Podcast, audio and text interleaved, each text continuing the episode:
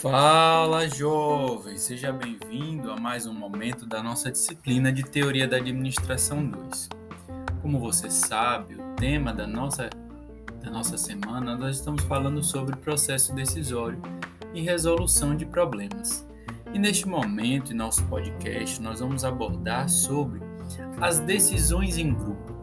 O, como é que isso acontece dentro das organizações? Quais são os cuidados que devem se ter em relação a esse tipo de decisão? Porque é um grupo que está tomando a decisão. Então, o que, é que deve ser levado em consideração? Quais são as vantagens? Quais são as desvantagens? O porquê que isso acontece dentro das organizações?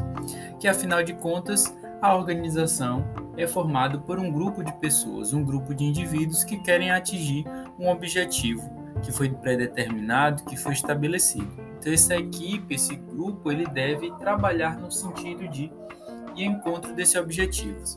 Vamos ver um pouco mais.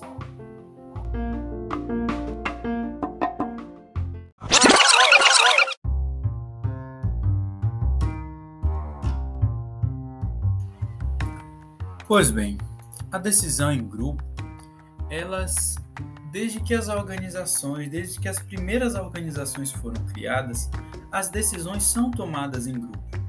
Então, os círculos, vamos a alguns exemplos, inspirado aí no nosso autor Maximiano 2014, em que o autor apresenta que esses grupos, essa tomada de decisão em conjunto, ele acontece em algumas situações como os círculos de controle de qualidade, as equipes de projeto, as forças-tarefas para resolver problemas, os grupos né, que são autogeridos dentro da linha de produção, os comitês.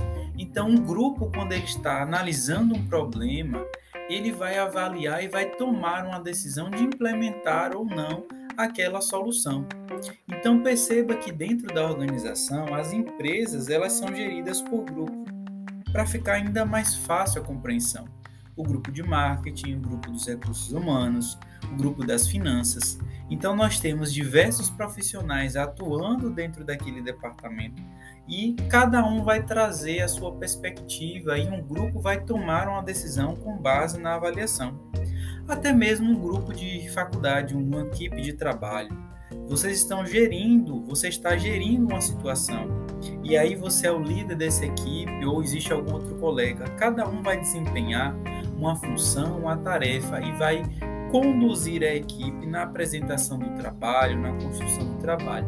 Então perceba até mesmo dentro da sala de aula, na faculdade, na escola, nós temos essa oportunidade de exercitar esse trabalho em equipe, certo? E essa popularidade dos grupos tem suas raízes na relativa superioridade dos grupos sobre os indivíduos.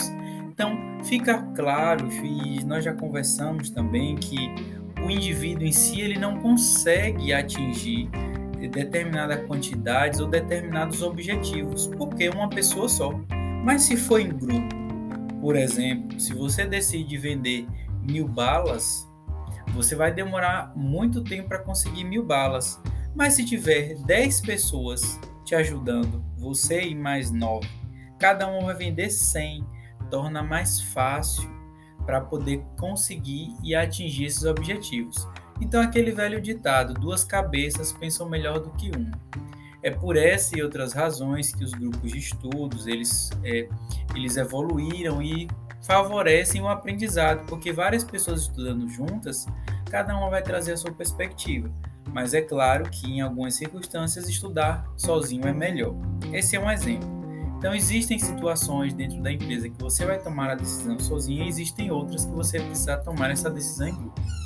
E aí, os grupos, né, eles precisam de mais tempo para que o indivíduo, cada um, participe e a falta de um consenso entre desse grupo pode gerar conflitos. E aí, é, isso é ruim porque isso vai prejudicar o que está acontecendo dentro, o que, é que está sendo conduzido. Então, são algumas vantagens a participação de todos, né, mais de uma cabeça pensando. Só que as vantagens, elas podem superar as vantagens se alguns cuidados não forem tomados. Por exemplo, conhecer os princípios básicos e aprender a desempenhar papéis dentro da organização. Então, nesse momento agora nós vamos falar um pouco sobre o, os, os processos básicos e em nosso texto nós vamos abordar o desempenhar papéis dentro da dentro desse grupo.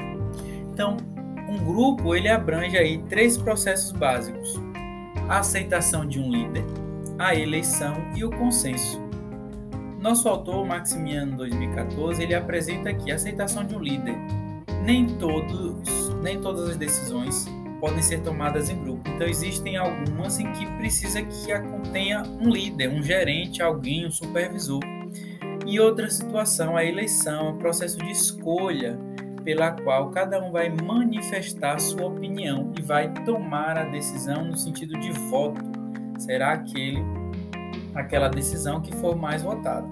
E depois um consenso é uma busca né, por, por, uma decisão coletiva por meio do debate de propostas conflitantes ou complementares. Então aí já acontece um, uma apresentação, já é aí cada um vai contrapor. Não quer dizer que tem que se limitar a um desses processos básicos, mas podem acontecer e aí tomar a decisão mas perceba que a decisão em grupo ela é importante para o desempenho da organização. Então fica claro que as equipes dentro de uma organização elas vão tomar decisões e que a decisão precisa ser levada em consideração que será melhor para o grupo, que será melhor para a organização.